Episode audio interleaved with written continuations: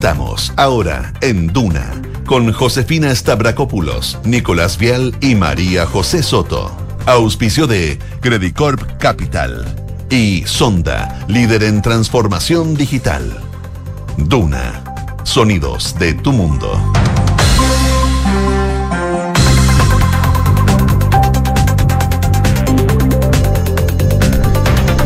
Segundos faltan para las 12. Muy buenas tardes. Eh, ¿Cómo están ustedes? Bienvenidos a una nueva edición de Ahora en Duna, acá el 89.7. Cielos despejados actualmente en la capital. A esta hora la temperatura marca 11 grados. La máxima va a llegar hasta los 14 con cielos despejados, como lo vemos, pero el fin de semana se va a nublar. Va a estar frito. Sí, aunque no creo que a la gente le importe cómo va a estar Santiago el fin de semana. Probablemente le gusta más saber cómo va a estar la costa. Por ejemplo. Considerando que hay Ay, fin de semana sí, largo. sí, pues. Mira, les cuento, en Viña del como Mar y 100.000 autos Valparaíso. hoy día. Sí. 13 grados a esta hora, pero el fin de semana las máximas van a estar en torno a los 15 con cielos cubiertos. Pero igual, una escapada a la playa para descansar. Sí, pues usted sabe, rico. Sí, rico. ¿Mm? Oye, hay varios que van en camino, ¿no? Me imagino. Tratando de capear el Por su bien. Ojalá, Por su bien, ojalá que hayan salido, porque a las 2, 3 de la tarde. pero con paciencia. No, pero es que cuando uno va a la playa, yo no, No, me amargo. La verdad soy es que el taco no me, no me amarga si es que estoy, si es que voy camino a la playa, como una cosa para la pega, eso sí, como latero. No, es que para mí empieza mi fin de semana, por ejemplo, cuando ya estoy en la playa. Entonces el trayecto de ida quiero que sea lo más rápido posible. No sé si les pasa a ustedes. ¿No? Sí, bueno, sí, puede ser, puede ser, parte del, parte del. Oye, los que no están de vacaciones son los estudiantes. no puede.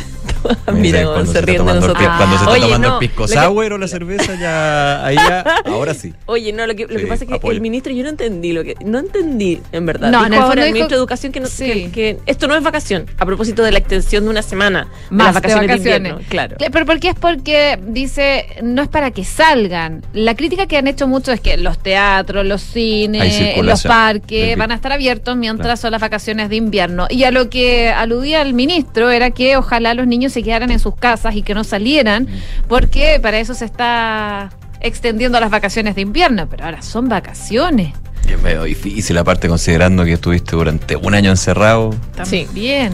No, y sí, además que es distinto estar en un curso todos juntos, no sé, un pre-kinder, por ejemplo, de 26 niños que todos juegan juntos, se, se pegan, etcétera, etcétera, a llevarlo al circo, todo Sí. un- bastante más, Después lo vamos a comentar, pero igual, más manejable. sanitariamente hablando, tiene lógica. Sí, tiene más lógica. Pero aquí Pero- sabemos y nos ha enseñado la pandemia que lo meramente sanitario no vale porque también es multifactorial esto.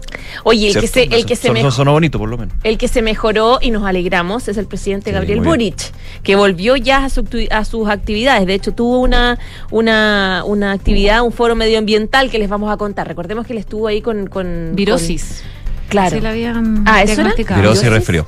Pero eso es a propósito de la cuarta dosis. Sí. Que igual en la moneda andaba golpeó la cuarta dosis de manera muy, muy pesada, muy, muy dura. Por eso estuvo tres días fuera, teletrabajando, eso sí, pero Obvio. tres días fuera. Sí. Oye, y en noticias internacionales vamos a estar viendo la posibilidad del ingreso a Ucrania de la Unión Europea, o sea, a la Unión Europea. Eh, algo que se viene barajando desde bien temprano y Reino Unido dio la luz verde ya para extraditar a Julian Assange, una noticia que no le cayó bien al editor, al líder de Wikileaks, que dijeron que van a apelar, pero ahora se ve bastante complejo de que no lo extraditen a Estados Unidos. Otra de las informaciones que vamos a... Hoy estamos como día viernes y día yo creo. Les vamos a contar que también. pensé va- que íbamos a los titulares, perdón.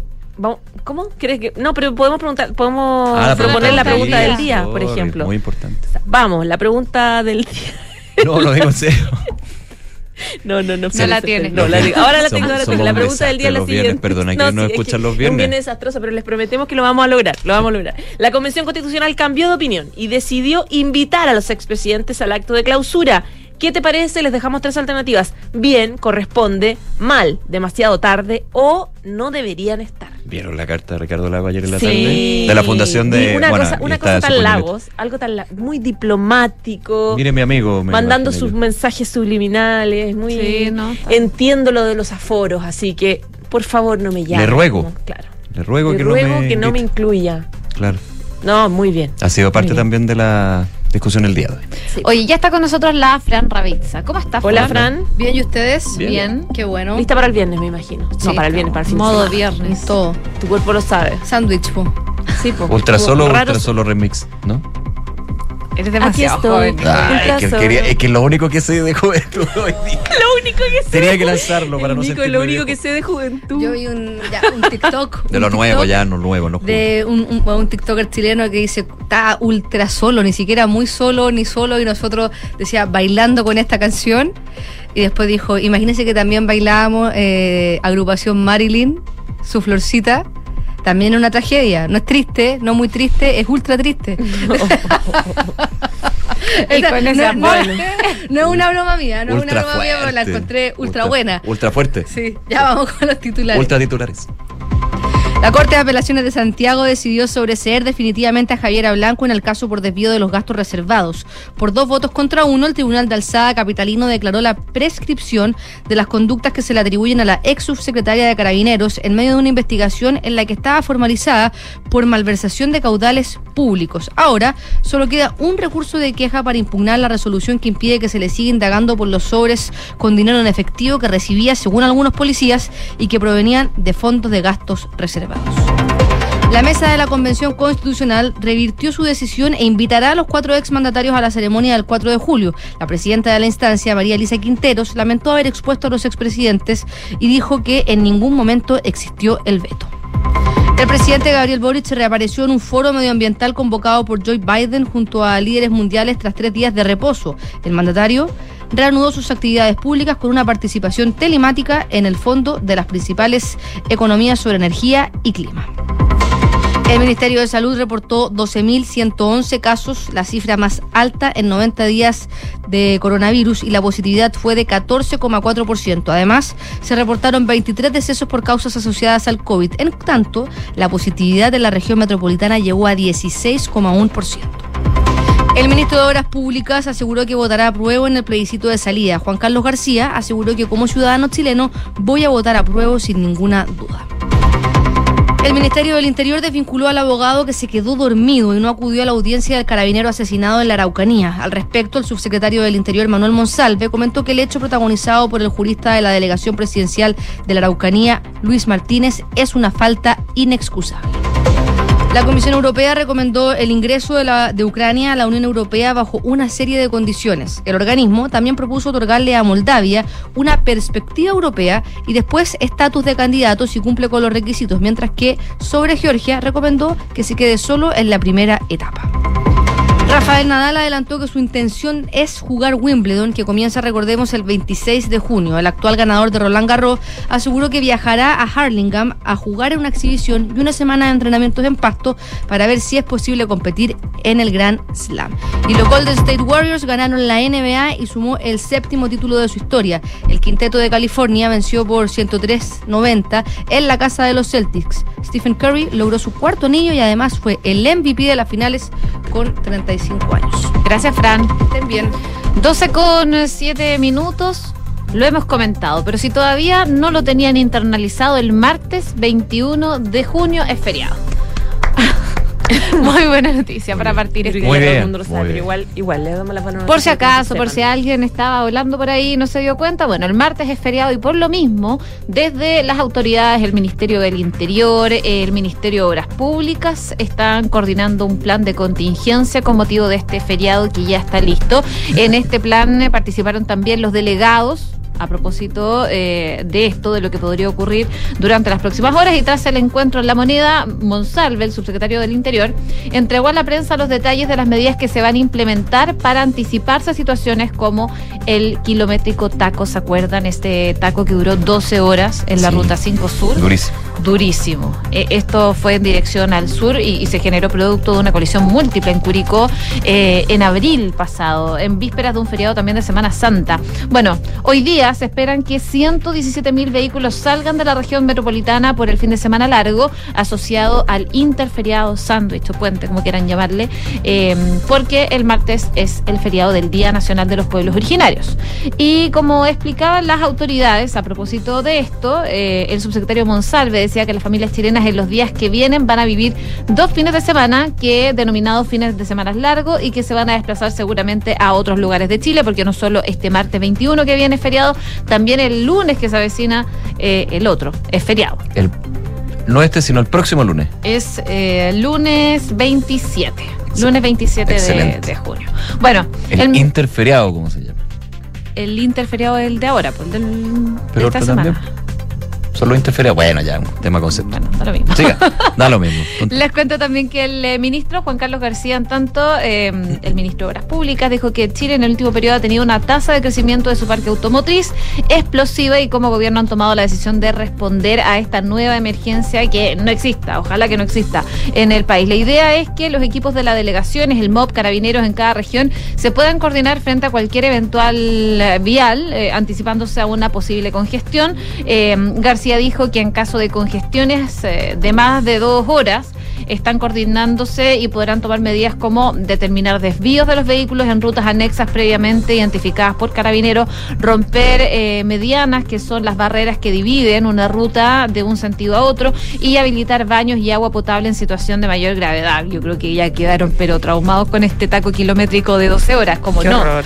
Adicionalmente, eh, han exigido a las concesionarias que administren las carreteras que son públicas para poder tomar medidas esenciales. Las autoridades detallaron que se va a exigir a las empresas em, comunicación 24/7 con los usuarios, autoridades además de maquinaria adicional desplegada en todas las rutas de manera de poder tomar decisiones que sean rápidas. Respecto a los peajes, señalaron que eventualmente si los tacos superan las dos horas o más de tres kilómetros, se podrán evaluar el levantamiento de las barreras, algo que... em, pasa generalmente. Siempre un tema, ¿eh? Siempre sí, siempre es un tema. Ahora, depende de la ruta donde uno vaya. Yo fui el fin de semana Mm. pasado a, a Concón y, y uno si tiene habilitado el sistema de TAC, no, no tienes que pasar por barrera. Tú llegas y pasas y eso hace mucho Claro, más expedito el tránsito. Donde haya, porque Claro, es que eso, sí, la- depende de la hay. masificación que... pero eso ayuda mucho a descongestionar, sobre todo en este tipo de feriados, cuando hay una gran cantidad de vehículos que sale, sobre todo de la capital, pero también de otros puntos de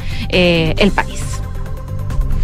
12 del día, 11 minutos, hablando de eh, COVID-19 eh, y de eh, vacunación. El presidente Gabriel Boric se vacunó esta semana contra el COVID-19, la cuarta dosis. Y el punto es que eh, se vacunó con Moderna y los síntomas fueron bien duros, bien fuertes, por lo tanto él tuvo que dejar de hacer sus actividades presenciales en el Palacio de la Moneda. El tema es que fueron tres días y eh, en algún minuto de la jornada de ayer, eh, Presidencia envió la información, no, antes ayer creo, eh, envió la información de que él se iba a mantener en su casa toda la semana, No, digamos, hasta el viernes. ayer. Ayer, cuando estábamos acá. Ah, verdad, que estábamos sí. acá, hasta el hasta hoy día en el fondo. Pero el punto es que hubo muchos cuestionamientos, por lo tanto, se informó durante la noche que en realidad Boric que retoma hoy, y lo hizo hoy, sus actividades presenciales luego de varias críticas por su ausencia. Eh, y por lo tanto, él llegó hoy día a las ocho y media de la mañana para ya sumarse 100% a sus actividades. Recordemos que por tercer día consecutivo el presidente se había visto afectado su agenda luego de eh, tener estos síntomas de COVID a propósito de la, de la vacuna. Eh, Boric tuvo que cancelar al menos dos actividades públicas que fueron previamente informadas por el equipo de presidencia. El martes, por ejemplo, suspendió una pauta que tenía con ministros de Transporte, con Obras Públicas. Eh, también se sumó... eh, otra actividad que tenía a propósito de eh, la estrategia nacional del Consejo Asesor Presidencial de, Ciencia, que le tuvo que reemplazar Giorgio eh, Jackson. Y eh, claro, recordemos que él venía llegando recién de una gira de Norteamérica, por lo tanto, eh, había tenido ya varios síntomas de resfrío. Él se había hecho durante la gira PCRs que habían salido afortunadamente negativos, pero ya estaba bien resfriado. Entonces, claro, después de lo, de la vacuna fue, fue peor para él. Por eso él tuvo que suspender sus actividades, pero como yo les decía, en horas de la noche, eh, él eh, escribió en su cuenta de Twitter donde anunció que volvía y eh, decía, eh, bueno, explicaba un poco que él eh, estaba haciendo teletrabajo, explicó los detalles de qué había estado haciendo y, eh, claro, él decía para que no, para los que eventualmente nos critiquen, mañana volvemos a, eh, a, trabajar a la moneda. Dice, para evitar comentarios tipo no te pagamos por esto. Les cuento que tuvimos una muy buena y productiva reunión y cuenta un poco lo que había hecho online, en el fondo, desde,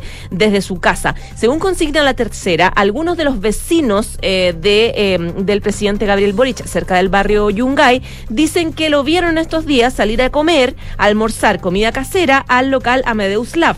Eh, cercano a su casa, en el barrio Yungay. Y quienes han conversado con él de ese sector dicen que se le ve con síntomas de resfrío y con malestares. El punto es que recibió muchas críticas de la derecha, de sectores como eh, parlamentario Sergio Badilla, Luisa Cordero, que decían, bueno, claramente él por tercer día no puede tener síntomas de cuarta dosis, así que tiene que volver. Cosa que hizo hoy y de hecho tuvo una actividad que les vamos a contar más ratito. 12 de la tarde con 14 minutos. Vacaciones de invierno. Vamos. Extensión de vacaciones de invierno. ¿Son vacaciones o no son vacaciones? Y esa es la pregunta que quedó puesta ahí sobre la mesa en, en una mm, nota que entrega hoy el Mercurio, ya que el ministro de Educación, Marco Antonio Ávila, salió a, a aclarar que la semana adicional de vacaciones de invierno, la que se antepone, digamos, a las clásicas dos semanas de vacaciones y que fueron anunciadas este martes, no se debe considerar como vacaciones como tal, pese a que ese fue el término utilizado por el gobierno y llamó a los padres a mantener a los niños en eh, cuidado.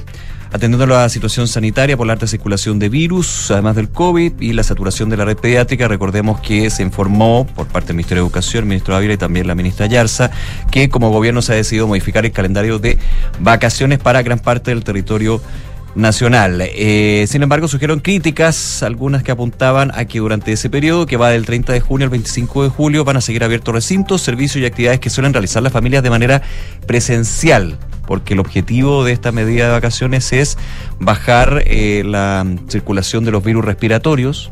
Aparte del COVID, esto es más bien por los virus respiratorios para que afectan con fuerza a los niños, los niños más chiquititos, y eh, de alguna manera hacer una situación un poco más llevadera para los centros asistenciales en la espera del pic que se podría dar en las próximas semanas. En ese marco, eh, en aclaraciones hechas al Mercurio mediante una respuesta por escrito, el titular del Mineduc reafirmó que se trata de una medida excepcional y preventiva ante una emergencia sanitaria que tiene como fin mantener condiciones que permitan sostener la presencialidad de la enseñanza en el tiempo y resguardar a la salud. Y en ese marco puntualizó que la primera semana, la que se suma, digamos, es la que considerará como aquella semana extra, afirmando que esos cinco días adicionales no son vacaciones, en esa respuesta que hace a la pregunta que le hace el Mercurio que lleva consignado el día de hoy.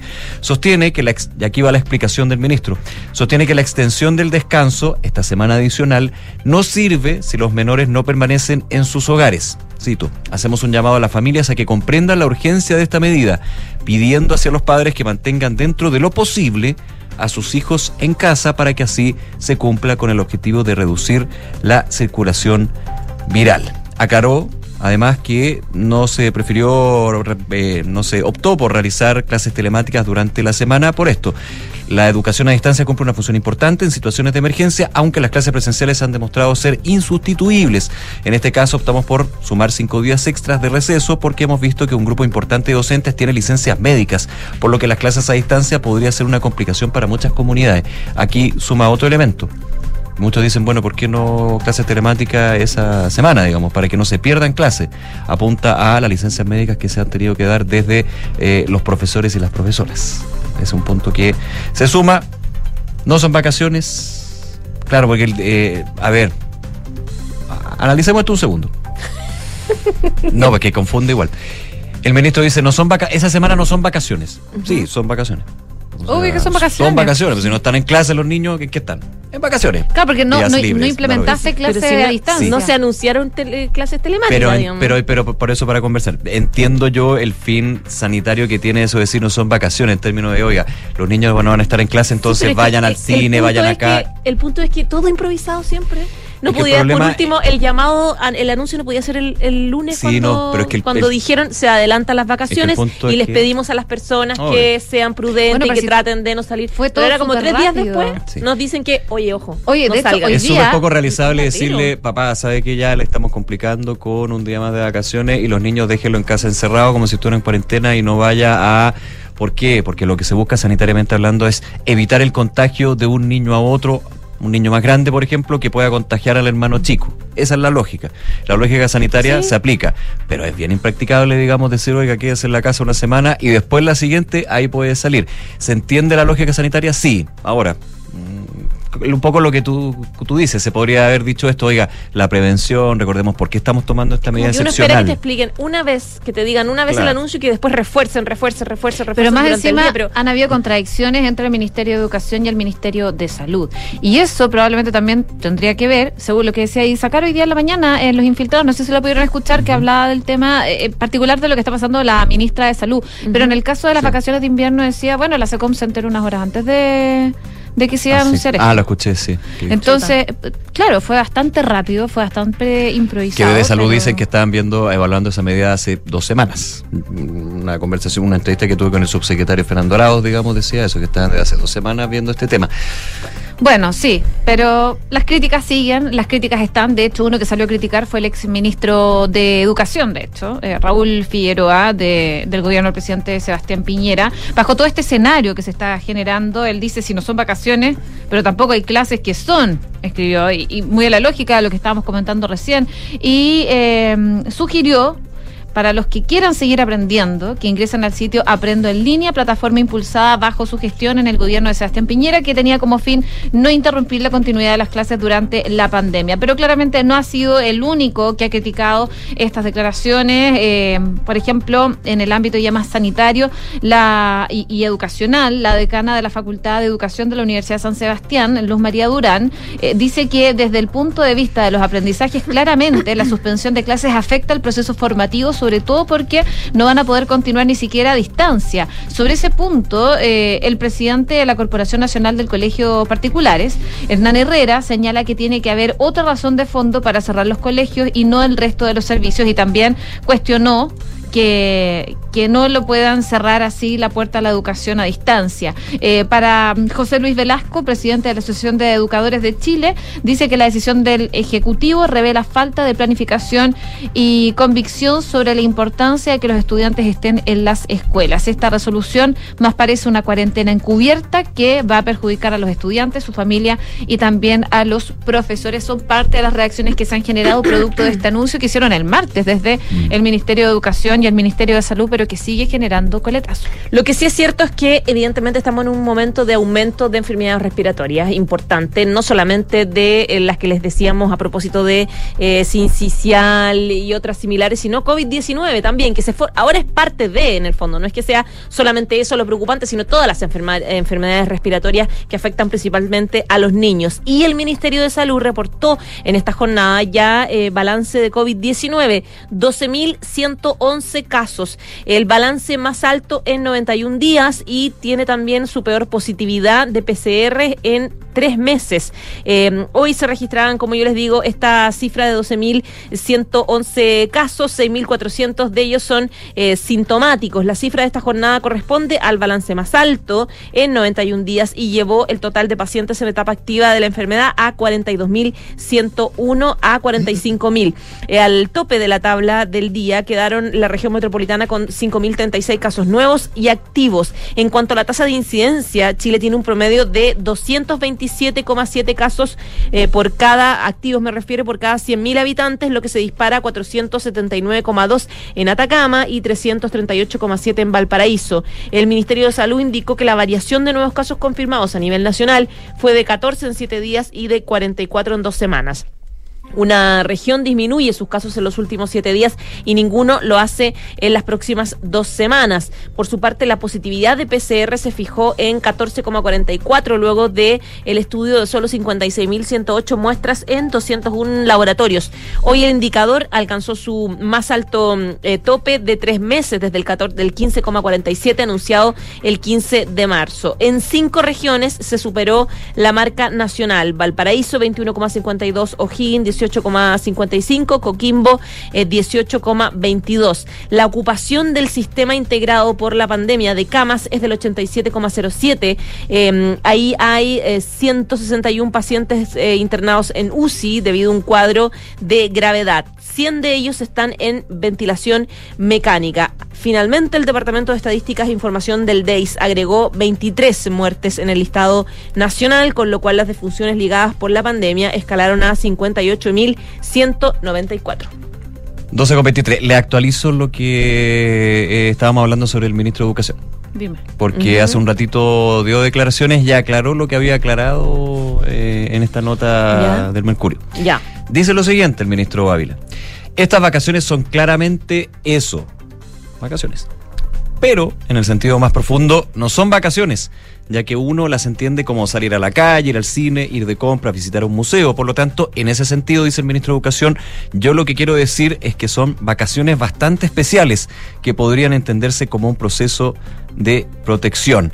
Es por eso que invitamos a las familias para que niños y niñas no necesariamente estén fuera de sus casas, porque lo que queremos es evitar la circulación de virus respiratorios. O sea, las vacaciones son vacaciones, pero en el sentido profundo no las planteamos como vacaciones. Eh, es como medio enredado ya. La idea es el llamado a que en esa semana traten de no estar en mucho contacto con niños porque finalmente circulan más los virus respiratorios. Ese es un poco el, el tema. Jo. 12 con 24. ¿No eres tú? ¿Voy yo? Sí, sí, Bueno, para que alcancemos con esos temas. ya. Hablemos de la benzina. No sé si lo han notado. Eh, ¿Qué pasó con la benzina? Toda la Ah, semana cuesta pues- más caro llenar el auto, el estanque del auto. Totalmente. Ah, tú lo llenas. Luquita. Volvimos a Luquita Claro, cuando no 10 era. cuando no es que yo mal. viajo más que tú. No, tú estás mal. No, yo estoy una cosa exagerada. Sí, para llegar a tu, bueno. a tu zona. Pero es doloroso, pico. es dolor- por eso duele, duele, la- uno siente cada, cada peso. Cada peso, Una de todas maneras. el corazón. y en la Bueno, el aumento que se vio esta semana es de casi 12 pesos por litro y se da a pocos días de que el Senado aprobara esta nueva inyección de recursos al MEPCO. Según indicó ENAP, tanto las bencinas de 93 y 97 octanos como el diésel subirán 11,8 pesos por litro desde esta semana, algo que ya se vio el día de ayer. En tanto, el gas licuado sufre un aumento de 11,6 pesos por litro. El pasado 8 de junio, el Senado aprobó este proyecto que les comentaba por unanimidad que inyecta nuevos recursos al MEPCO. Esta iniciativa amplía el límite de menor recaudación de los actuales 1.500 millones de dólares a 3.000 millones de dólares para operativizar este mecanismo. Y esta es la primera alza de los combustibles desde que se aprobó eso en el Senado. El aumento de precios sin duda se ha transformado en un dolor de cabeza para los consumidores. Llenar el estanque eh, de los autos acá en Chile y el país está entre los cuatro países con mayor precio de la benzina por galón en América Latina. Pero ¿saben quién está primero? Perú. Perú, después le sigue Brasil y de ahí Guatemala. En la vereda opuesta, el país con el menor precio por galón, Venezuela, claro, como no, Bolivia y. Colombia. Claro. Ah, yo no sé, yo desconozco, por ejemplo, si Perú no creo que tenga impuesto específico, porque nosotros tenemos que sumarle lo, el precio neto base al impuesto. Al impuesto, Que siempre claro. ha sido la gran discusión de un impuesto que partió como transitorio y terminó permanente. Ahora no sé cómo estará, pero hay algunos países que ya estaban tomando medidas. Por ejemplo, me acuerdo de Argentina, que estaba vendiendo un precio más elevado la benzina, la gasolina, cuando uno echa, o la nafta, como le dicen ellos, a, a extranjeros. ¿En a otros países. Sí, la otra vez vi un titular, se- bueno, decía, eh, nafta es más cara para los chilenos en Argentina, pero era para todas las personas que no fueran argentinos. Sí, porque, porque yo me acuerdo que al principio cuando empezó fuerte el año pasado, había muchos que estaban en la frontera, digamos, en el sur especialmente, Claro, iban a Argentina, cruzan. cruzaban, llenaban, volvían. Bueno, se hace mucho y también para el supermercado. Para También, sí, pues sí. Pues. Ah, por eso ver si. Puede ser. 12 con 27. Seguimos revisando información del día a propósito de una situación que pasó en esta jornada en el centro de Santiago. Bomberos hizo una denuncia a propósito del robo de la placa de un, de un monumento en Santiago Centro. Esto pasó eh, las últimas horas donde el cuerpo de bomberos denunció el robo de este mo- monumento al, bombero voluntario que se encuentra ubicado en el costado del Museo de Bellas Artes. En un com- comunicado el organismo lamentó este hecho y dijo que el daño fue advertido la tarde del miércoles 15 de junio en el monolito que está ubicado en calle Ismael Valdés Vergara entre la calle Mosqueto y Santo Domingo. Según detallaron desde la institución, la especie robada corresponde a una placa de bronce de 1938, relacionada a un homenaje del Cuerpo de Bomberos de Rancagua a los 14 mártires de la institución que tenía en ese año. Además, en el escrito explicaron que se trata de la segunda vandalización al monumento en menos de un mes. Sabemos que esa es una zona bien compleja donde generalmente se hacen varias manifestaciones, etcétera, y siempre se reclama que hay daño a ese tipo de monumentos eh, nacionales. Por lo tanto, es parte del, del reclamo que, hace un poco eh, Bomberos. Dice que, claro, es la segunda vandalización al monumento en menos de un mes, afirmando que el 15 de mayo dieron cuenta de un daño similar al ser robada una placa con la leyenda Mapocho, acompañada de figuras de la cordillera de los Andes y las aguas del río. La institución llamó a quien tenga antecedentes sobre placas robadas entregarlas al Cuerpo de Bomberos de Santiago que está en calle Santo Domingo y de esa forma confirman la denuncia del robo de una placa de este monumento en Santiago Centro.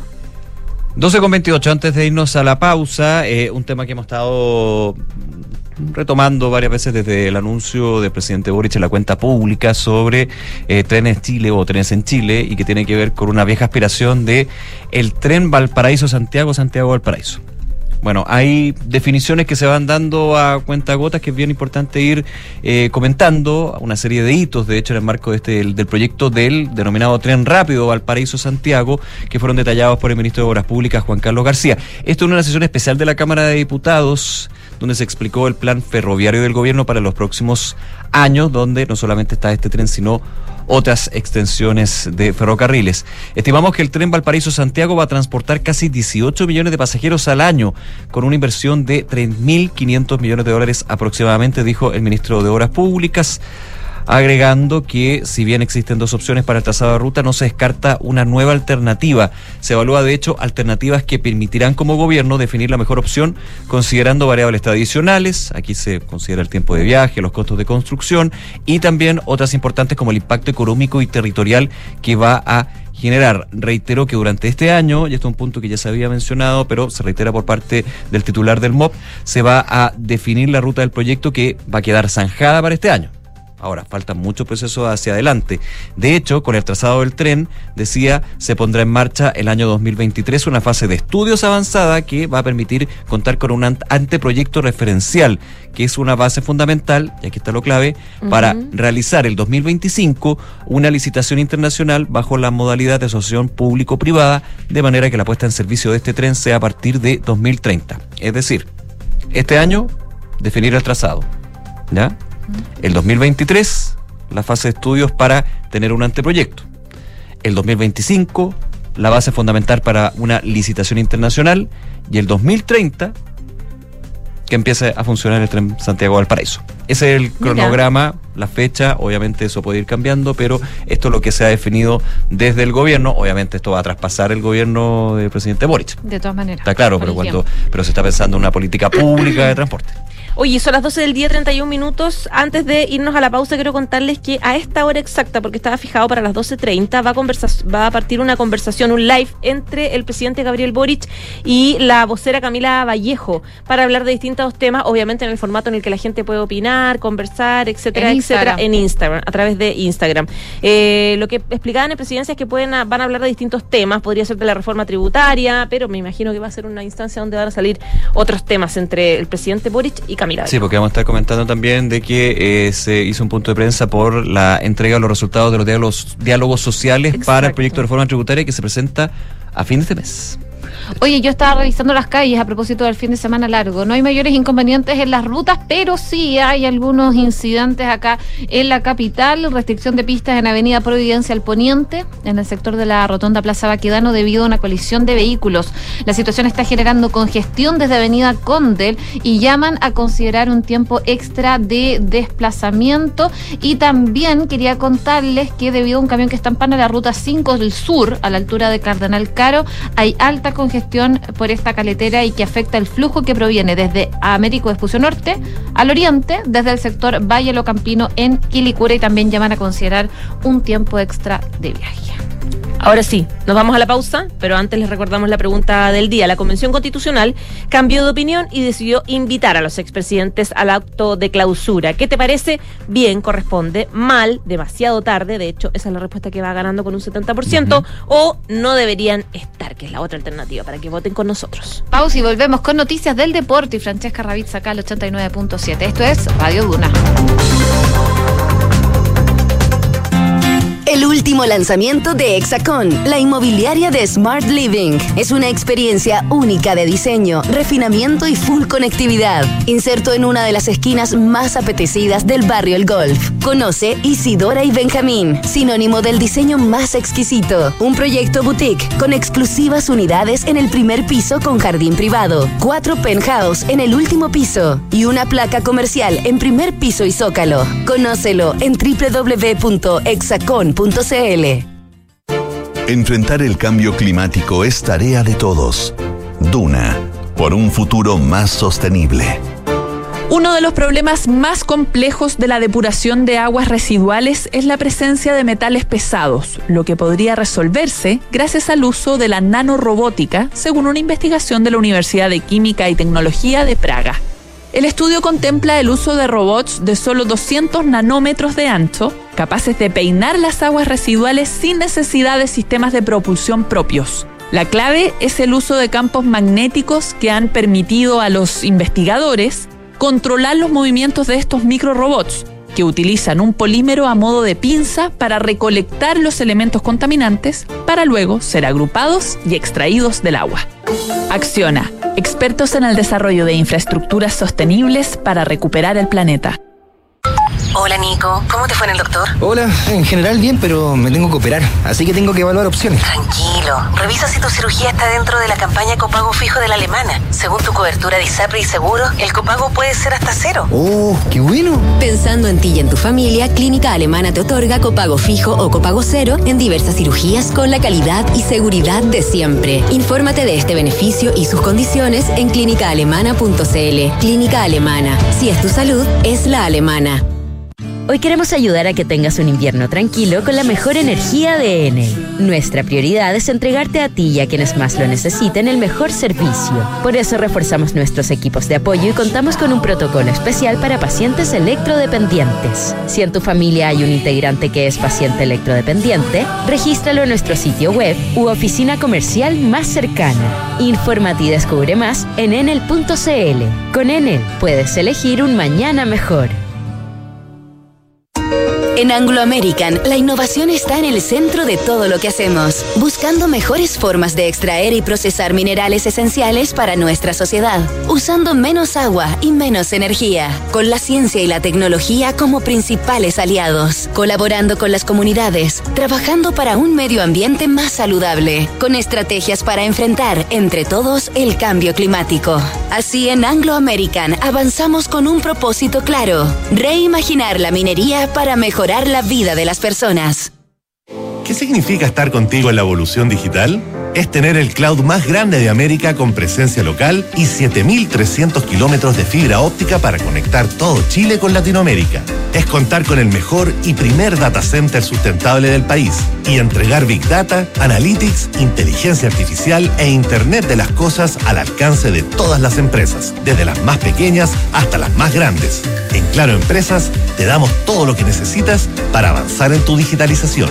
Claro Empresas, contigo en la evolución digital. Regar las plantas de tu departamento, 2 litros. Lavado de ropa, 60 litros. Lavar tu auto, 100 litros.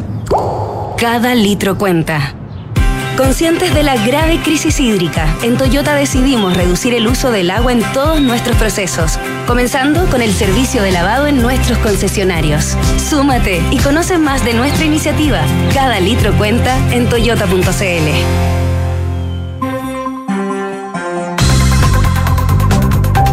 12 con 37 minutos, estamos de regreso en ahora en Duna, acá al 89.7. Es momento de revisar noticias del deporte con Francesca Ravizza.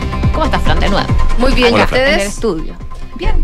Oye, traigo noticias mundialistas, a pesar de que el Mundial de Qatar está a la vuelta de la esquina, ustedes saben que eh, no se descansa, se sigue pensando en el 2026, en el 2030 y así sucesivamente. Bueno, ayer la ministra del Deporte, Alexandra Venado, se reunió con los ministros de Argentina, Uruguay y Paraguay, vicepresidentes también, porque ayer confirmaron que presentaron de manera oficial su candidatura conjunta para postular a ser sede en el Mundial del 2030. Esto sería algo inédito. Cuatro países siendo países anfitriones. Yo la verdad es que lo veo muy complejo. Cuatro, cuatro fronteras o más, bueno, o sea, cuatro países fronterizos. Claro, y no es como Europa que igual en una hora uno llega a otro país o... Pero, ¿y, cuáles son? Chile, Ya. Uruguay. Argentina, Paraguay y la candidatura sería como países del cono sur. Ya. Sin embargo, eh, el, vicepresidente paraguayo, Hugo Velázquez, dio el anuncio en una conferencia de prensa y dijo que esta candidatura pasó por momentos de inestabilidad, debido a la pandemia principalmente, pero que ahora esta postulación cobra más fuerza que nunca. Volvemos a iniciar la intención de llevar el proceso e inmediatamente confirmaremos las mesas de trabajo, aseguró. Dijo eso sí que eh, les de- eh, eh, en los países del cono sur de América no tienen la solvencia económica para competir con grandes potencias, pone, pero que pueden ofrecer un mundial austero con diferentes climas y bonitas ciudades. Es como poniéndose el parche la herida, ¿o no? Un poco. Decir como no tenemos, lo- son cuatro países, yo sé que no tenemos los mismos recursos que, que Europa, pero, Pero juntando cuatro igual. pero puede. jugando cuatro y Cada uno tiene No un tenemos estadio, nada, tiene por lo menos un estadio una- bonito. No tenemos nada, pero lo queremos todos seis O sea, una vez. Chile para el Y Mundial Chile del 62, como dice el Nico, era un país que no lo tenía nada, lo no queríamos nada, todo. pero lo quería Y lo todo. logró. y Veníamos lo de un terremoto y así todo se consiguió con el esfuerzo mancomunado de los privados, las municipalidades, Ahora, también el Estado. Era otro despliegue de espectáculo mundial. Sí, era otro Chile, Era era, no- otro mundo. No, y era otro mundial, porque Sí. ahora es un- una cosa de No, ti- no, no tiene nada que Mm. ver ahora el- cómo se organizaron los mundiales de los años 70, 60, 80, incluso Italia 90, a los Sí, que son ahora. Bueno, ¿qué estadios tendría Chile? Porque cuatro países hay que dividirse bastante, la, repartir el, el tema de los del- de los estadios. Según el secretario de Deportes de Uruguay, Sebastián Bauzá, que eh, habló con una radio uruguaya, hay que definir primero el presupuesto y que no comprometa al país, que no se endeude, obviamente. Argentina y Chile tendrían seis estadios y Paraguay y Uruguay dos estadios cada uno. Eso sí, Uruguay, al tener la historia de ser la primera sede de un mundial de fútbol, Claro. van a pedir que sea el partido inaugural y, el, fi- y la final en Uruguay.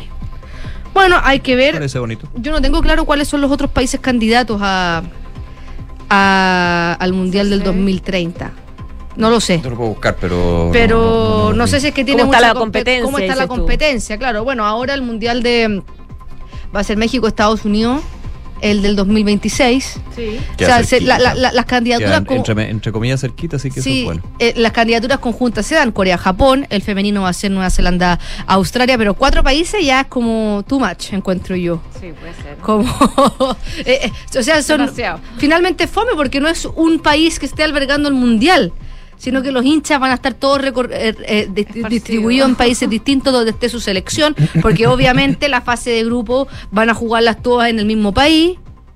Aquí tengo los candidatos para el 2030. A ver, ¿dónde bien. está la pelea? Hay tres candidaturas oficiales. Quedémonos ahí porque Claro. pueden salir más, digamos, de manera, que se han entregado de manera formal de parte de tres federaciones diferentes. Conmebol, Argentina, Chile, Uruguay, Uruguay, Paraguay. Ya. ¿Ya? UEFA, Portugal, España. Inglaterra se bajó tras la confirmación de la Eurocopa el 2028. Ah, o sea, en algún minuto Uruguay, estaba, o pero sea, dijo mucho. España, Portugal, igual. es Portugal. Está súper cerca también y pueden Están encontrar estadios. pegadísimos, sí. Y la CONCACAF, Marruecos. Argelia y Túnez Está, evalúan su está al lado de, de Lisboa también. También, de- o sea, No, de hecho la UEFA, la UEFA y la. CONCACAF podría ser Portugal, España, Marruecos y Perfectamente. No sé si Y- se podrán y hacer golpean. confederaciones Ah, ¿no? distintas, ¿no? lo sé. No. Eso no se ha dado al menos, pero todo puede pasar. todo puede pasar. Bueno, aquí van a haber cuatro países, así que sería Claro. bastante Oye, numeroso. hablando de cambios, tras la derrota de Perú por penales ante Australia. La FIFA, según publica el medio Movistar de Perú, ellos tiraron la información, evalúan un nuevo formato para jugar las clasificatorias sudamericanas de cara al Mundial del 2026, que va a contar con 48 equipos, no 32 como ahora, y la Conmebol tendría, en vez de cuatro cupos y medio, seis cupos y medio. De hecho, Europa contaría con 16, no con 13, Á- África con 9 y medio, Asia 8 y medio, la CONCACAF con 6 y medio también, y Oceanía por primera vez con una unidad única. Recordemos que el único copo de Oceanía es el repechaje. Sí, claro. Que fue el que se jugó Era Costa Australia, Rica. No, Austra- perdón, eh, Nueva perdón. Zelanda, Nueva Costa Zelanda, Rica. Costa Rica, perdón, A- perdón. Australia estaba jugando por, por Asia. Bueno, Por Asia. la propuesta sería, los 10 equipos participantes estarían divididos en dos bombos. Si Chile, por ejemplo, le toca el bombo A, jugaría solamente contra los del bombo B. No jugarías en tu bombo, jugarías con el bombo contrario. Esto sería una rueda de partidos de ida y vuelta, Ya. ¿Pero no te contarías con los otros bombos en algún minuto? eventualmente. Ya. Los dos primeros de cada grupo, en este muy similar a lo que pasa, no igual a lo que en las clasificatorias europeas. Los dos primeros de cada grupo clasificados directo al mundial. Perfecto. Los tres, los tres, el cuatro, tercero, cuarto, quinto. claro, disputan un un cuadrangular Ya. para poder definir los otros dos cupos, O sea, pasa- pasan los cuatro primeros, digamos. claro. Ya. Y después los cuatro y después los cuatro que restan, los, do- lo- lo- los dos que quedan al final no juegan nada, quedan fuera. Colista, el 6-7, El digamos. se- El, el- sexto y el séptimo. O sea, finalmente el 9-10. Ah, bueno, claro. El 9-10. Después, 3-4 de cada grupo se hacen un, una, el, el, el tercero del A contra el cuarto del B. Todos contra Así, todos, pero cruzado. No, se hacen cruzados Ah, cruzado. y mm, que hacen partidos de ida y vuelta. Los que ganan esas llaves clasifican directamente al mundial y ahí están los seis cupos y el cupo el cupo que va al repechaje sería un partido de ida y vuelta entre los perdedores de esta segunda fase de, de clasificación Los mejores perdedores, digamos. Claro. No, porque no, no son los mejores perdedores, no, no, porque no, eh, primero clasifican los dos primeros de cada grupo. Sí, no, no, pero yo decía los últimos como ya en la última pasada, digamos. Claro. Bueno, ¿qué pasa? Esto significaría menos fútbol, porque si tú clasificas en la primera fase te quedas sin fútbol. Entonces lo que proponen es una especie de Final Four con los primeros dos de cada grupo que clasifiquen, entonces vayan entre ellos entrenándose en las fechas FIFA, donde se sigan luchando los cupos clasificatorios y ellos no estén eh, clasificados. Eh, eso es una forma de empezar a cambiar el formato a que sea más fácil clasificar o que no tengas que ir al tiro al repechaje. Eh, es una forma distinta. Yo la encuentro entretenida porque es más un sistema de campeonato, más que ruedas de ida y vuelta. Pero yo creo que es perfectible todavía porque quedó súper enredado. Mira cómo lo, lo explicamos ahora y, y no, no quedó tan claro. O a veces me dice, pero ¿por qué así? Pero yo creo que es una buena idea también para darle más dinamismo a, a las Sí. selecciones. Ahora hay tiempo para. Hay que pasar primero la, la Copa de ahora y hay tiempo para después llegar a las próximas clasificatorias Claro. para afinar esto. De pero si se mantiene el formato que tenemos ahora, las eliminatorias empezarían en marzo del próximo año. Si es que se aprueba el Ah, formato, es cerquita. claro, si se aprueba el formato nuevo, empezarían en septiembre. En septiembre. Claro, porque serían menos partidos. No, marzo mejor. Entonces, Pero tenemos que apuntalar el proyecto, deberías. Entonces, puede ser, puede ser, puede ser, pero, pero esas son como las alternativas que se están barajando en la comunidad. Yo encuentro que es entretenido igual hacer una especie más de torneo como ocupa- ocurre en la UEFA o en otras en otras ligas porque le da mayor competitividad, mayor sentido del espectáculo, no sé. No sé, es, como tan de hincha de, lo como a uno le guste ver el fútbol, las competencias, pero este formato que proponen es básicamente el formato que se hace casi todos los torneos de varias disciplinas. Bueno, eso está por verse. Oye, Byron Castillo, el abogado, anunció que va a demandar a la ANFP por daños y perjuicios. Se concreta. Se concreta, ya está anunciado. Y Rafa Nadal dijo que está muy cerca de jugar Wimbledon, va a viajar ahora a una exhibición después de haberse sometido al tratamiento de radioterapia, va a entrenar una semana y a ver cómo andan estos 5 o 6 días de cara al 26 de junio que es Wimbledon. Él espera estar, pero no está seguro. Ya, súper. Gracias, Fran. Que estén Que bien. te vaya muy bien. 12 con 46, vamos al mundo, específicamente a lo que está pasando en relación a Ucrania, porque la Comisión Europea cree que ese país y Moldavia también están listas para comenzar sus negociaciones de adhesión a la Unión Europea y por eso han recomendado hoy día a los líderes de los 27 que den la luz verde y concedan la próxima semana el estatus de país candidato a ambos. La presidenta Ursula von der Leyen, sin embargo, cree que Georgia no está preparada todavía y debe esperar, es parte entonces entonces de lo que se comenta a esta hora respecto de esa posibilidad de que finalmente Ucrania pueda entrar a la Unión eh, Europea.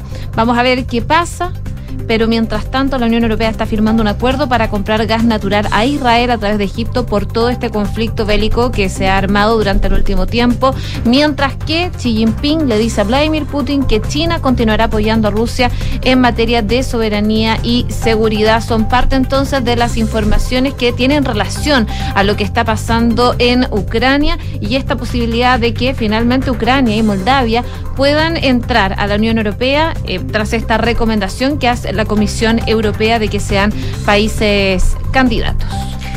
12 del día, 47 minutos. Seguimos revisando información internacional. Reino Unido dio luz verde a la extradición de Julian Assange a Estados Unidos. Fue la decisión que anunció la ministra británica de Interior, que firmó la orden para extraditar al fundador de Wikileaks, Julian Assange, a Estados Unidos, lo que requiere por cargos de espionaje, según informó eh, hoy su departamento. El pasado 20 de abril, un juez del tribunal británico emitió una orden de entrega del periodista australiano a Estados Unidos para ser considerado por el Reino de para, para que se considerara por Reino Unido. En virtud de la ley de extradición 2013, el Ministerio del Interior debe firmar una orden de extradición si no se encuentran los argumentos para prohibir que se emita esa orden, indicó un portavoz del ministerio en un comunicado que fue divulgado hoy. Esa fuente agregó que las solicitudes de extradición solo se envían a la ministra del Interior una vez que un juez ya ha decidido que se puede proceder y luego de haber valorado varios aspectos del caso. El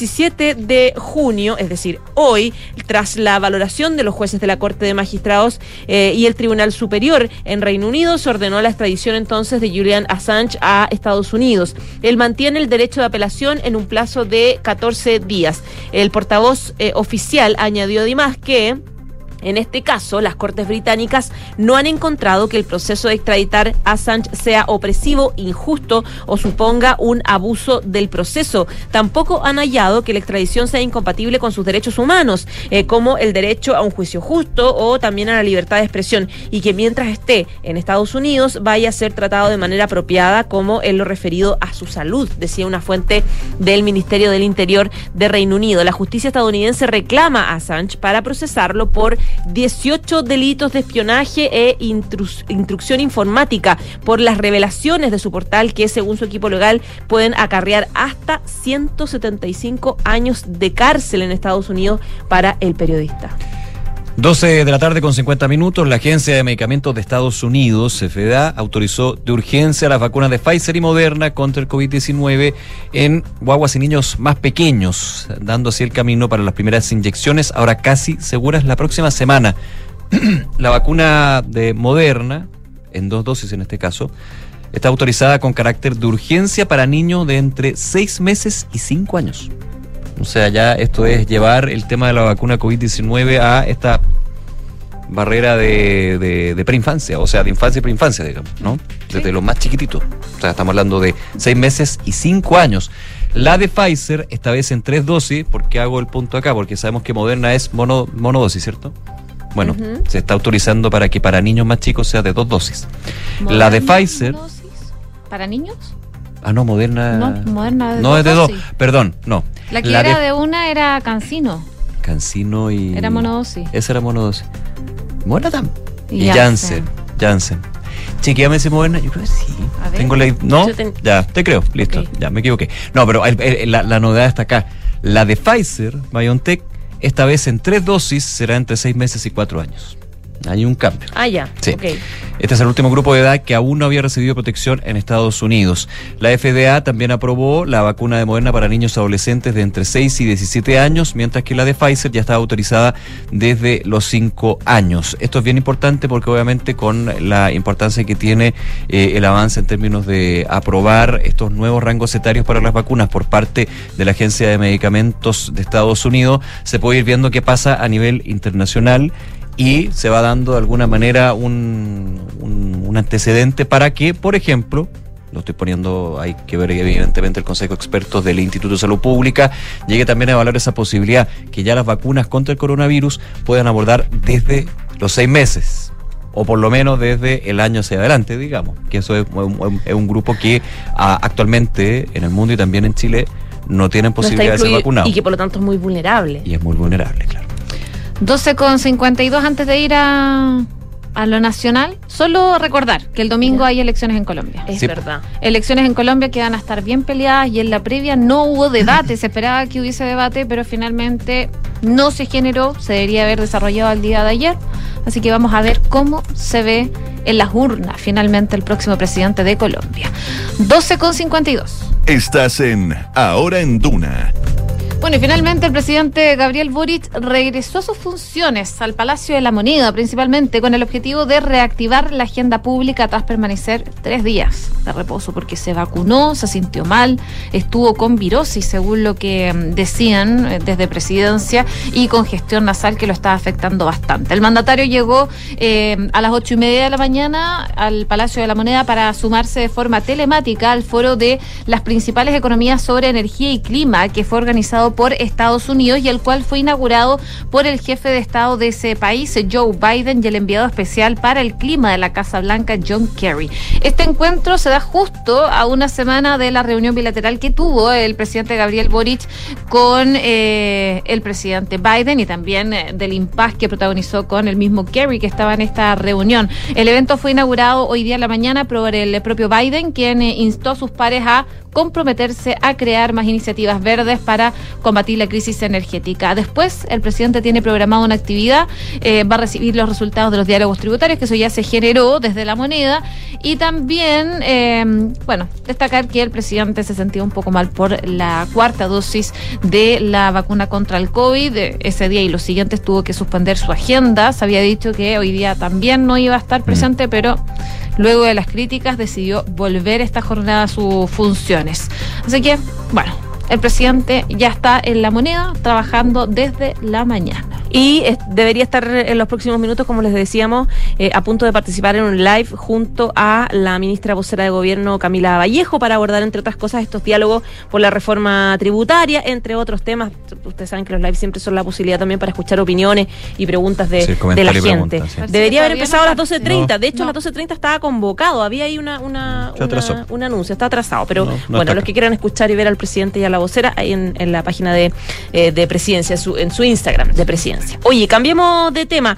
Eh, hay novedades respecto de Javiera Blanco. Es una mujer libre, titula hoy la tercera. La Corte la sobresee definitivamente en el caso por desvío de gastos reservados. Los hechos están absolutamente prescritos. Así de tajante fue el fallo de la Corte de Apelaciones de Santiago que acogió la solicitud de la defensa de la ex ministra de Justicia que solicitó sobreseerla definitivamente en esta investigación que el Ministerio Público lleva adelante por los supuestos desvíos de gastos reservados desde Carabineros. La resolución fue reñida de dos votos contra uno. La mayoría de los jueces determinó que la Fiscalía no puede perseguir estas conductas debido a que comenzaron a investigarse cuando ya se había cumplido el plazo de prescripción que sostiene la ley.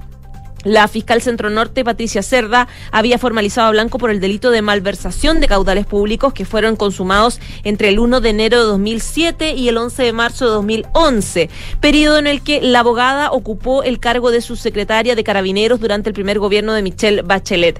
Una de las principales pruebas del Ministerio Público fue la declaración del coronel en retiro de Carabineros, Enrico Navarrete, quien había sostenido que el dinero de gastos reservados que se enviaba desde la Dirección de Finanzas a la subsecretaria Blanco llegaban mensualmente.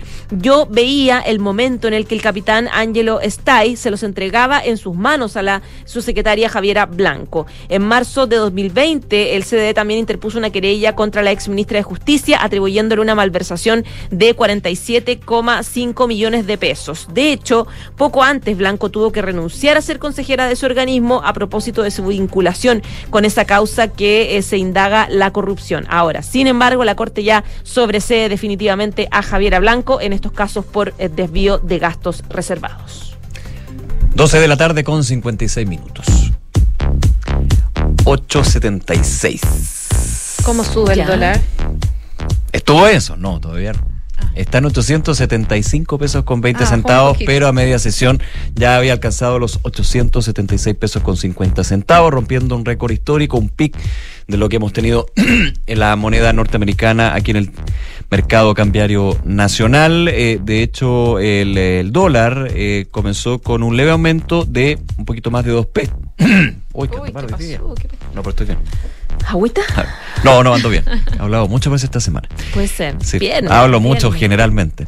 Eh, con un leve aumento de. Se rían allá. Un leve aumento de dos pesos respecto al cierre del jueves. Llegó a los 868, casi 869 pesos. Pero horas después se aceleró este avance y llegó a eh, mostrar un alza de 10 pesos, alcanzando los 876 pesos con 50 centavos. Ya con ese precio intradía, podríamos decir, superaba el, el pic, el récord histórico, digamos, en lo que ha estado el dólar, como yo comentaba, en el mercado chileno.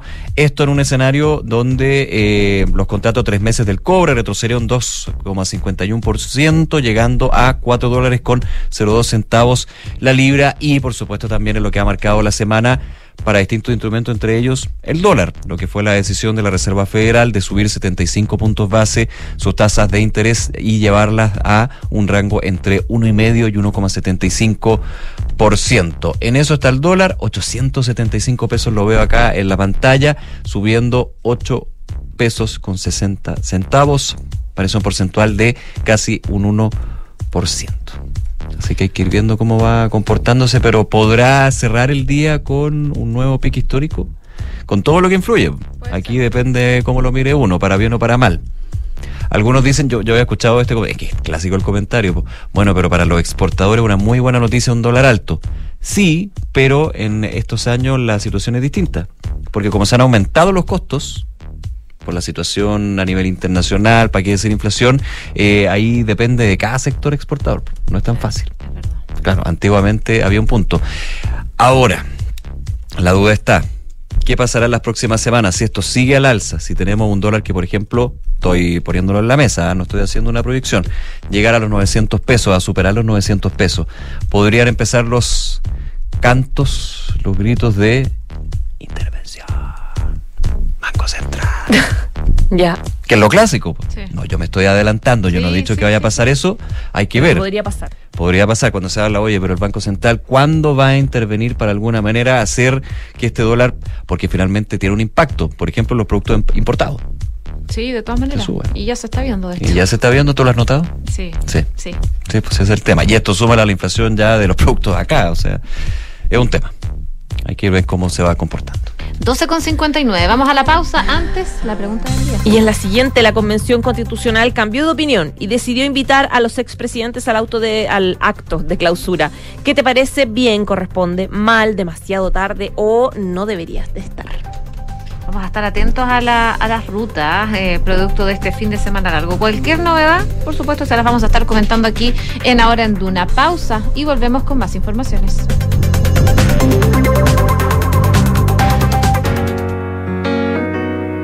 En Sonda, trabajamos para que disfrutes tu vida, impulsando la innovación y el desarrollo de soluciones que acompañen la transformación digital de las organizaciones de hoy. Cuenta tú también con el respaldo, agilidad y eficiencia del líder en transformación digital de la región. Conócenos en sonda.com. Porque en Sonda trabajamos para que disfrutes tu vida. Sonda, make it easy. En Credit Corp Capital buscamos ampliar sus horizontes. Invierta internacionalmente, también desde Estados Unidos, que cuenta con un entorno regulatorio altamente desarrollado y reconocido a nivel global. Con nosotros encontrará una asesoría personalizada para sus decisiones financieras. Buscamos construir relaciones de confianza que nos permitan ser más que su asesor de inversión. Queremos ser su aliado estratégico de por vida para usted y su familia. Credit Corp Capital, aliados potenciando sus decisiones. ¿Sabías que si inviertes en UF te resguardas con un activo seguro y que no para de crecer? Por eso, el mejor consejo que puedo darte es que inviertas en departamentos. El mejor momento para hacerlo es hoy. No dejes pasar más tiempo y asesórate con Ingebec Inmobiliaria. Ellos te ayudarán a encontrar un proyecto de inversión a tu medida, con la rentabilidad y plusvalía que buscas. Descubre más en ingebecinmobiliaria.cl. Onognieda Elietnog y Nomoglitrevni. ¿Qué? Segorei Retrevni Oreg Rogemo no Lolera. No, para, para. Deja de hablar al revés y ser un invertido. Y conoce las soluciones para invertir de manera simple y fácil desde tu app Scotiabank Go o web. Porque con Scotia Fondos tienes un grupo de coaches expertos que te ayudarán a diversificar tus inversiones según tu perfil de riesgo y objetivos. Conoce las alternativas de Scotia Fondos. Infórmese de las características esenciales de la inversión en fondos mutuos establecidas en sus reglamentos internos y scotiabankchile.cl. Infórmese sobre la garantía estatal de los depósitos en su banco o en cmfchile.cl. Marca registrada de The Bank of Nova Scotia, utilizada bajo licencia. La Tercera y Spotify se unen para presentar El Café Diario. Comienza tu día bien informado con esta producción original de Spotify y La Tercera, donde profundizamos en los temas que están marcando la agenda de Chile y el mundo. Elaborado por el equipo periodístico de La Tercera, en la voz de Francisco Aravena y Rocío Montes. Escúchalo de lunes a viernes en Spotify y latercera.com. Digitaliza los procesos del área de recursos humanos con Talana, la más completa y robusta plataforma para la gestión de personas. Gracias a los módulos de remuneraciones, asistencia y turnos, firma digital, desarrollo organizacional y reclutamiento y selección, Talana ha ayudado a las empresas a reducir sus costos operacionales. Únete a las miles de empresas que ya han digitalizado su área de recursos humanos con Talana. Conoce más en talana.com. Don Juan, lo felicito, lo veo preparándose para el invierno. Igual que usted, señora Mariana, que mejoró a tiempo su techo con los subsidios de hogar mejor del Mimbu. Claro, porque hay que prevenir y prepararse para la lluvia. Revisando también las filtraciones del techo y despejando los ductos del alcantarillado, las canaletas. Muy buenas ideas, vecino. Ahora lo dejo que siga barriendo las hojas, pues. Cuando nos cuidamos entre todos y todas, pasamos un mejor invierno en nuestra casa y nuestro barrio. Infórmate sobre los subsidios de mejoramiento de vivienda en www.mimbu.cl. Ministerio de Vivienda y Urbanismo. Gobierno de Chile.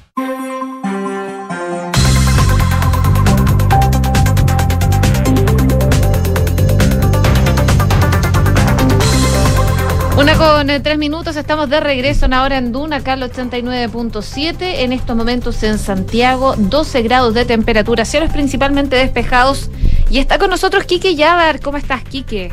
Bien, ¿y ustedes? ¿Qué tal, Quique? Hola, Bien. Aquí recuperándome. Gente preguntando en Twitter qué te había pasado. Sí, no, ya estamos bien. Anda mucho virus circulando, así que también usar la mascarilla es importante. Todavía estás ahí medio. Sí, un poquito. Ya, pero, te, pero estás mejor, me alegra. Sí.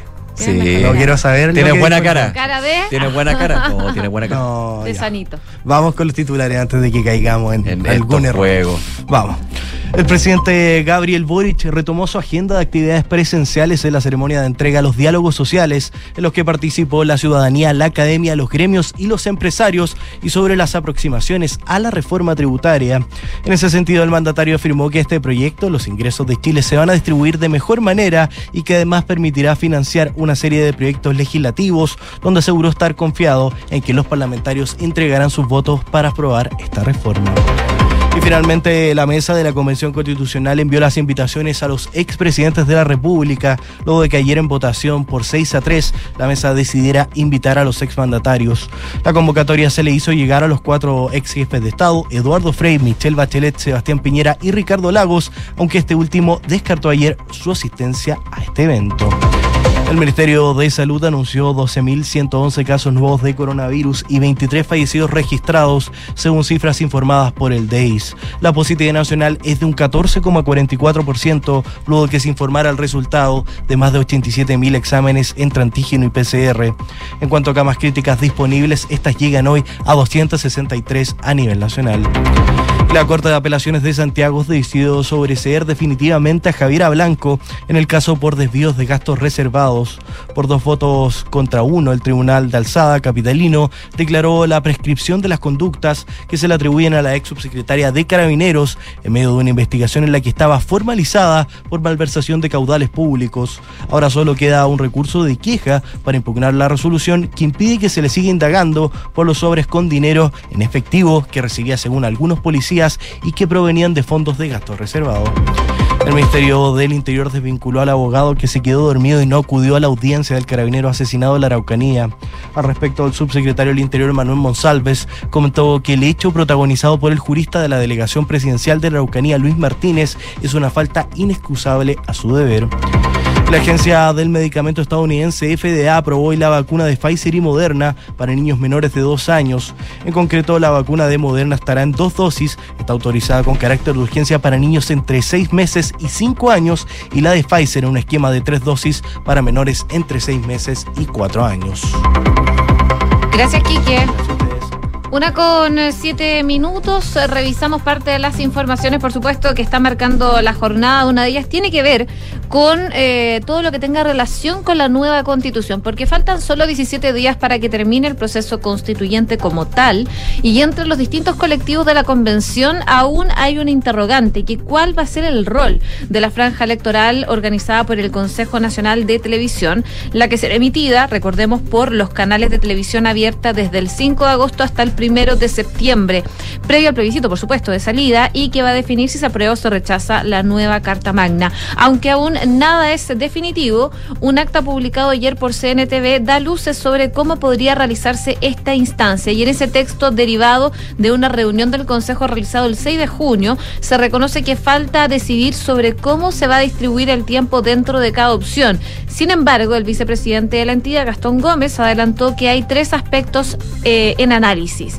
El primero es la absoluta igualdad entre las opciones apruebo y rechazo y también se definió asignar un porcentaje de tiempo a los partidos políticos y otras organizaciones de la sociedad civil y otro de los pueblos indígenas. Además, se consideraría la propuesta de mantener el criterio del Consejo para distribuir el tiempo en función a las votaciones obtenidas en la última elección de diputados.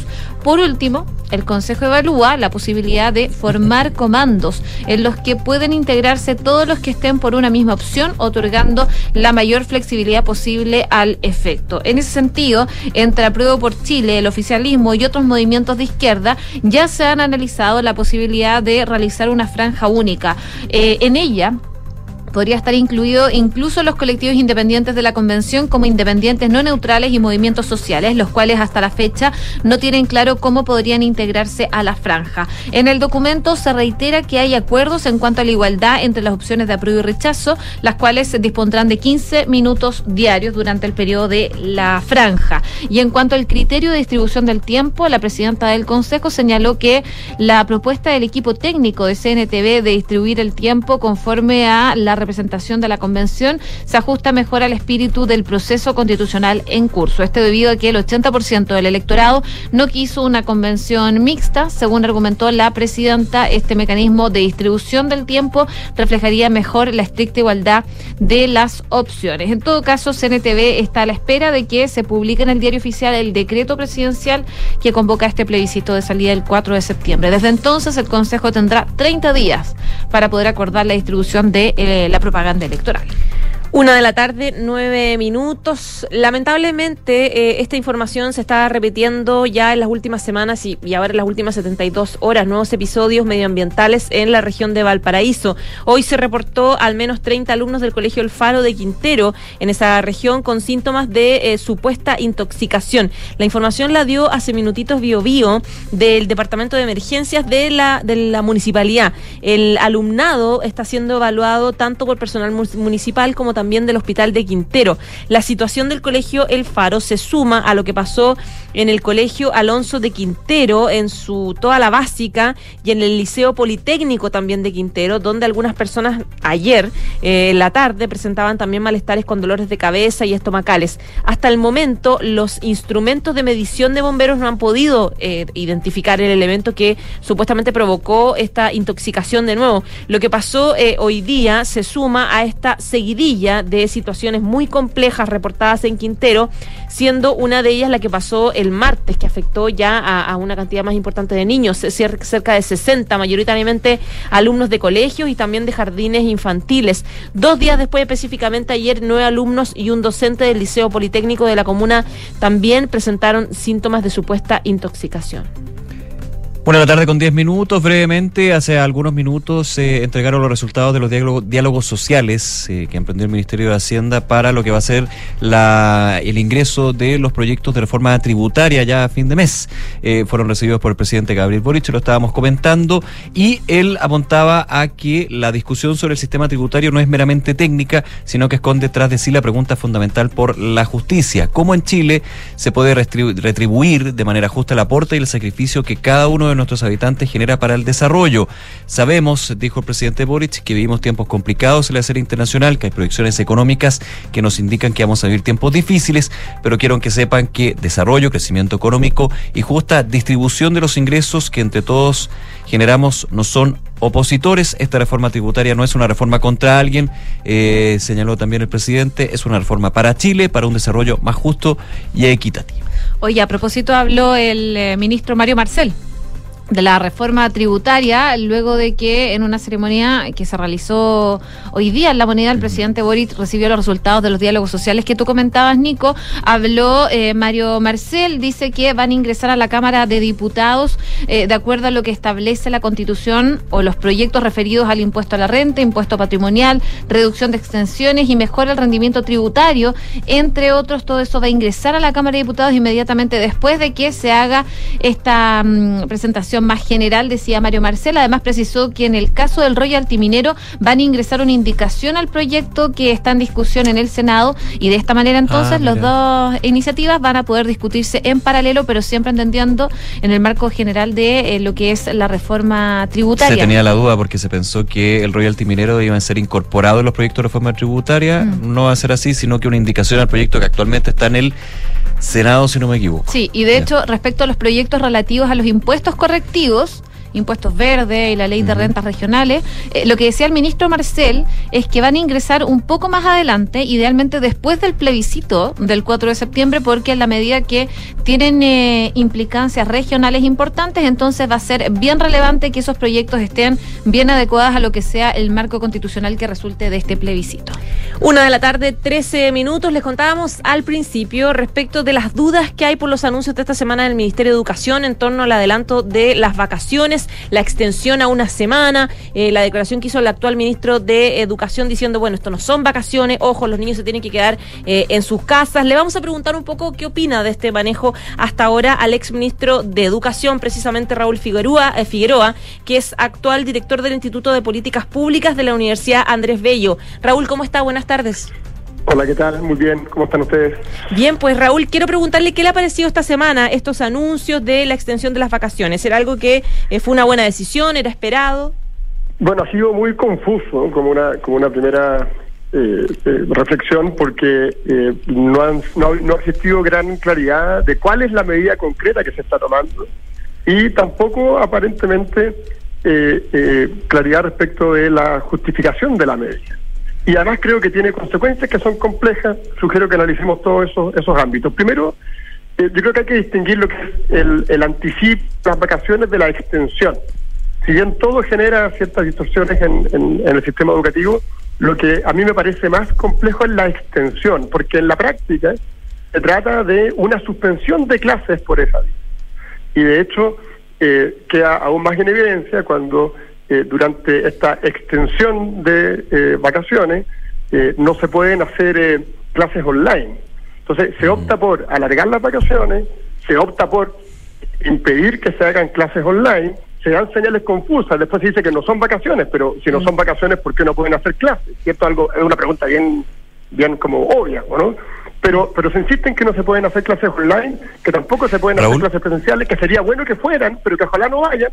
Entonces no se entiende mucho. Y en ese contexto, perdón, eh, lo que lo que queda en evidencia entonces que lo que se está haciendo es para dar una aparente solución a un problema sanitario que a mi juicio deriva de la falta de anticipación de la política sanitaria, se toma la suspensión de clases como una medida que debiese ser la última, en la que el presidente de la República se comprometió a que iba a ser la última, como la primera, con todas las consecuencias negativas que conocemos y que la evidencia ya hoy día nos ha demostrado con mucha fuerza, tanto en los aprendizajes como en lo socioemocional. Entonces, creo que hay, hay otros elementos también, la falta de pertinencia territorial, la falta de contacto con las comunidades, el cómo esto, por qué se aplica eh, como una sola medida única para eh, una dimensión tan amplia del territorio, cuando la realidad ciertamente es diferente, en fin.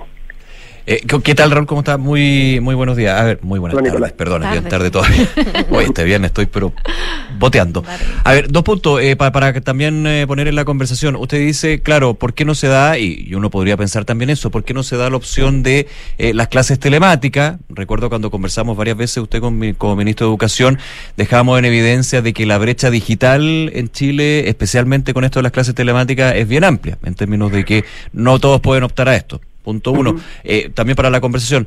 Y segundo, eh, debería haber sido, usted dice, la última opción el adelantar el las vacaciones, eh, algunos dicen cierre de colegio, el Ministerio de Educación ha dicho que los colegios no se cierran, sino que no van a haber clases. Pero recuerdo también que para ustedes, como Ministerio de Educación, fue bien difícil cuando comenzó la pandemia llegar a eh, determinar el cierre de colegio. De hecho, hubo toda una discusión y me imagino que desde el ser ministro o desde el Ministerio de Educación tomar esta medida no es fácil. También uno se pone en ese escenario con la experiencia que ustedes tuvieron en su minuto, ¿no? Claro, y, y por lo mismo yo creo que es importante que las autoridades recojan esa experiencia. ¿Qué es lo que nos dice esa Porque uno pensaría que también lo que tomó ahora la decisión, uno podría ser improvisado, rápido, apurado. Desde el Ministerio de Salud dicen que se ha evaluado durante dos semanas. También es la última medida porque ya la situación asistencial en términos pediátricos está al límite. Claro, pero muy diversa en todo el país. Con seguridad hay ciertos hospitales que están con una situación de colapso que podría haberse anticipado, que no se hizo, pero en otras regiones... Según el Ministerio se anticipó. Claro, pero, pero resulta- mira, el, el 2018, la, por virus incisional, eh, la tasa de, de- era mucho más alta que la que estamos viendo incluso hoy día, o al menos similar. El 2018, yo no recuerdo que el 2018 se hubiesen cerrado las clases. Sí, por claro, esto prepandemia. Entonces, el, entonces en el fondo, ¿qué, qué es lo qué lo que, ¿cómo veo yo el escenario? Primero, obviamente que hay que incorporar la evidencia que hemos recogido durante este tiempo.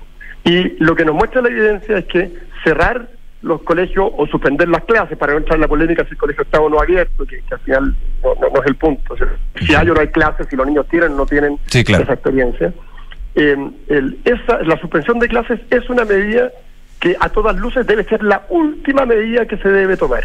Ese fue además el compromiso de las actuales autoridades y es lo que la pandemia nos enseñó con absoluta claridad. Y por lo tanto, eh, con toda esa evidencia, eh, el haber tomado la medida de suspender las clases, yo creo que ciertamente eh, es un- desde el punto de vista pedagógico es claramente un error y desde el punto de vista sanitario, que no es mi que no es mi, mi- donde no está mi especialidad, eh, es evidente- era así fácil de anticipar, porque así lo han señalado los expertos en la materia. Y, y, y, y por, y, por, y por último, si se toma esa medida, como ocurrió, ¿por qué no mitigar en parte el efecto permitiendo clases a distancia, que pueden ser por vía de Internet o a través de otros mecanismos de clases a distancia eh, asincrónicos? Y desde ese punto de vista tampoco se hace. Entonces, el- la- la pregunta que, que todos nos hacemos es, ¿por qué prohíben hacer clases en circunstancias que existe una capacidad instalada en Chile que puede ser efectivamente desigual, pero que permite que al menos un grupo importante pueda acceder a eh, los aprendizajes? Raúl, Y- en los minutos- Y desde el punto de vista de la Sí. política educativa, esa prohibición de hacer clases, la verdad es que es derechamente absurda, a mi juicio. En los minutos que nos quedan, eh, esto podría marcar un precedente finalmente porque ahora, claro, se ve una situación súper compleja a nivel salud, en las UTI, en las UCI pediátricas, eh, pero no se había visto un adelantamiento o un alargamiento de las vacaciones de invierno. Ahora a lo mejor se podrían tomar medidas como esa en los próximos años y tomar por sorpresa también. Como un protocolo establecido, dices. Claro. Creo que es una muy mala señal, eh, precisamente por lo que ustedes señalan, porque se instala como una herramienta eh, de política pública a la mano el cierre de las escuelas para eh, hacer frente a situaciones que no tienen que ver con la labor fundamental de las escuelas.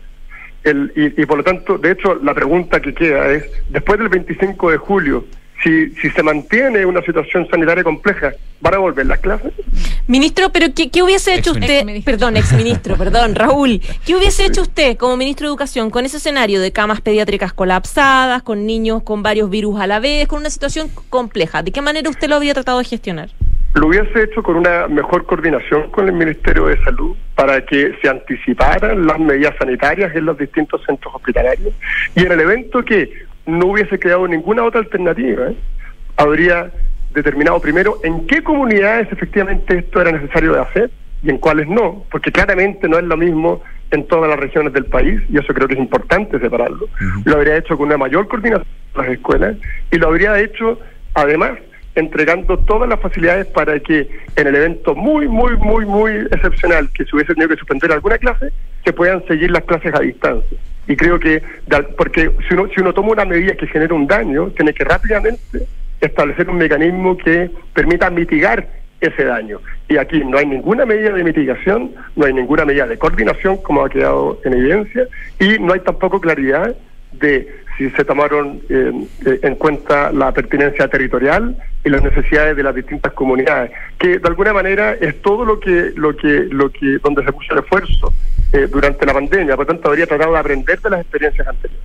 Muy bien, Raúl Figueroa, ex ministro de Educación y director del Instituto de Políticas Públicas de la Universidad Andrés Bello. Muchas gracias por esta conversación con Ahora en Duna, que esté muy bien. Hasta luego, muchas gracias. Gracias, Raúl. Buenas tardes. Una con 21.